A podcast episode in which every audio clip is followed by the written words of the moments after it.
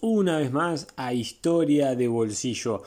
En esta serie de podcast vamos a estar eh, hablando sobre diferentes momentos de la historia, así que si sos una persona que, te interesa, que te apasiona eh, todo lo pasado, todo lo relacionado a la historia, este podcast es para vos. Antes que nada quería agradecerles muchísimo, muchísimo, muchísimo a todos aquellos que nos envían mensajes a través de nuestra cuenta de Instagram. Allí nos pueden encontrar como historia de bolsillo. Eh, la verdad, muchísimas gracias. Nos escriben desde Perú, desde Canadá, desde Alemania, Holanda, Sudáfrica, em, Honduras, Guatemala, Argentina, España. La verdad, muchísimas, muchísimas gracias. Bueno, bueno, bueno, vamos al tema de hoy. Como se habrán dado cuenta por la música de la intro, vamos a hablar de un tema que realmente a mí me, resulta muy interesante. Vamos a hablar sobre el Imperio Británico. Podemos encontrar los primeros vestigios del Imperio Británico en el reinado de Isabel I, quien gobernó entre los años 1577 y 1595. Fue Isabel quien salvó, como sabrán ustedes, al reino de Inglaterra de la invasión española lanzada por Felipe II en 1598. Eh, por supuesto estoy hablando del desastre de la Armada Invencible. Ojo, no hay que olvidarse que tan solo un año después fueron los ingleses quienes lanzaron una invasión a España, la cual también fracasó, pero no se habla tanto de ella. También podríamos hablar, eh, si buscamos en los precedentes del Imperio Británico, Podemos hablar del reinado de Jacobo I, que es cuando los ingleses por primera vez se establecen en Jamestown, en Norteamérica, en 1607. Esta pequeña colonia fue el germen de lo que hoy en día es Estados Unidos. A partir del siglo XVII, eh, más precisamente desde el año 1642, se dio en Inglaterra un periodo convulso de guerras civiles, entre un bando que quería una monarquía absolutista, como pasaba en el resto de Europa, y un bando que pedía una monarquía parlamentaria, es decir, un rey que no tuviese la libertad absoluta que tenían sí los otros monarcas europeos. Finalmente, en 1688 son los segundos los que se imponen, es decir, los partidarios de una monarquía parlamentaria, y es desde esa fecha, fíjense qué interesante, que no se han dado guerras civiles ni conflictos internos en Inglaterra. Esto es totalmente opuesto al resto de Europa. Si uno se pone a pensar el caso de Francia, España, Alemania, Italia, vemos totalmente lo contrario. Ya ha entrado el siglo XVIII, desde principios nada más de ese, siglo, de los años 1700, Inglaterra comienza su gran expansión. Eh, el siglo XVIII europeo, la verdad, fue un verdadero juego de tronos las naciones se estaban peleando por ver quién tenía mayor poder. Miren, a lo largo del siglo hubo tres grandes guerras, la guerra de sucesión española, la guerra de sucesión austríaca y la guerra de los siete años. Y en cada uno de estos conflictos, Reino Unido va ganando territorio. Una islita por aquí, un puertito por allá, un peñón por más allá, etc.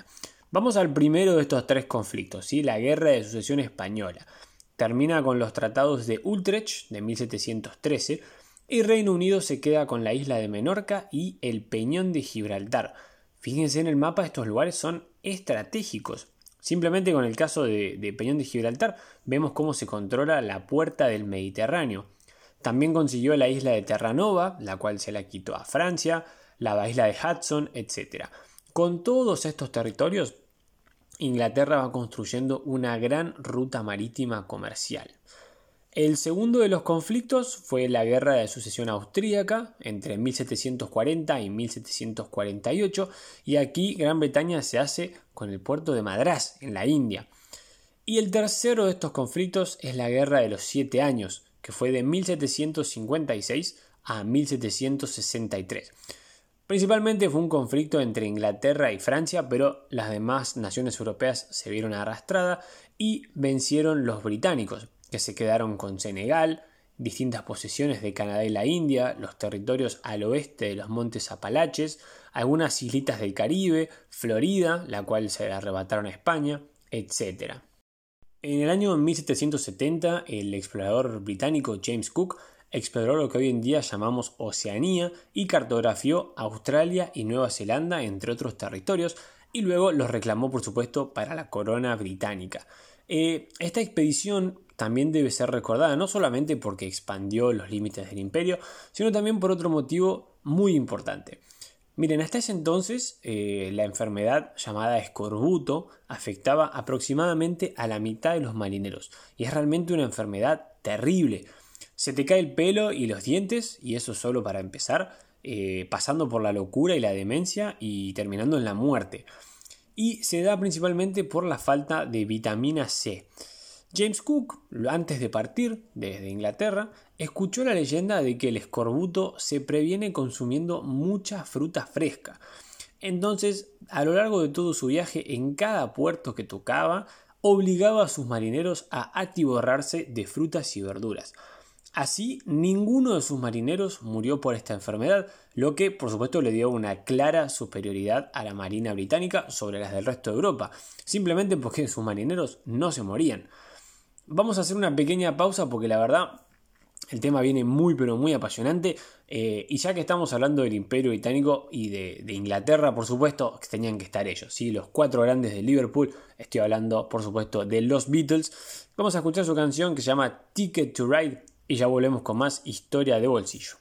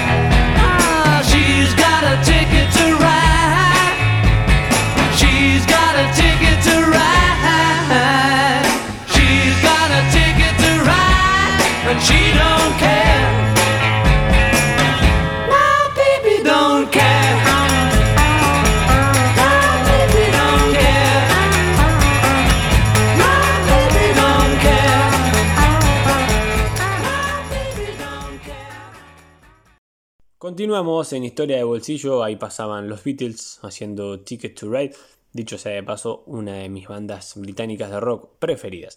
Pero no nos desviemos del tema, volvamos al episodio de esta semana. Habíamos eh, quedado en el siglo XIX y es ahí cuando Inglaterra se consolida como la primera potencia mundial ya decidida a invadir medio mundo. Fíjense una cosa, al finalizar las guerras napoleónicas en 1815, Reino Unido es el claro vencedor. Y como años antes los franceses habían ocupado Holanda, Inglaterra aprovechó y se quedó con sus colonias, por ejemplo, Ciudad del Cabo en Sudáfrica, la cual ocuparon en 1795. También y luego de la conferencia de Viena, que puso fin a las guerras napoleónicas, se quedó Inglaterra con la isla de Malta, con Tobago, etc. Es decir, todos territorios no muy extensos, pero siempre con salida al mar y por supuesto ubicados en lugares estratégicos. Hay que aclarar que si el imperio británico llegó a ser tan poderoso y tan extenso, fue en gran medida gracias a la reina Victoria, quien reinó desde 1837 hasta 1901, y también a la habilidad de dos grandes políticos que alternaron el poder británico, Benjamin Disraeli y William Gladstone.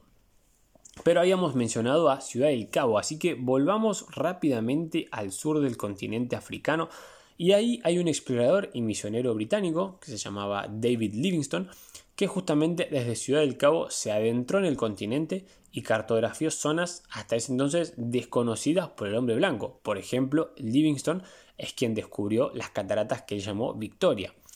Esto despertó el gran interés aventurero, pero principalmente comercial de los ingleses.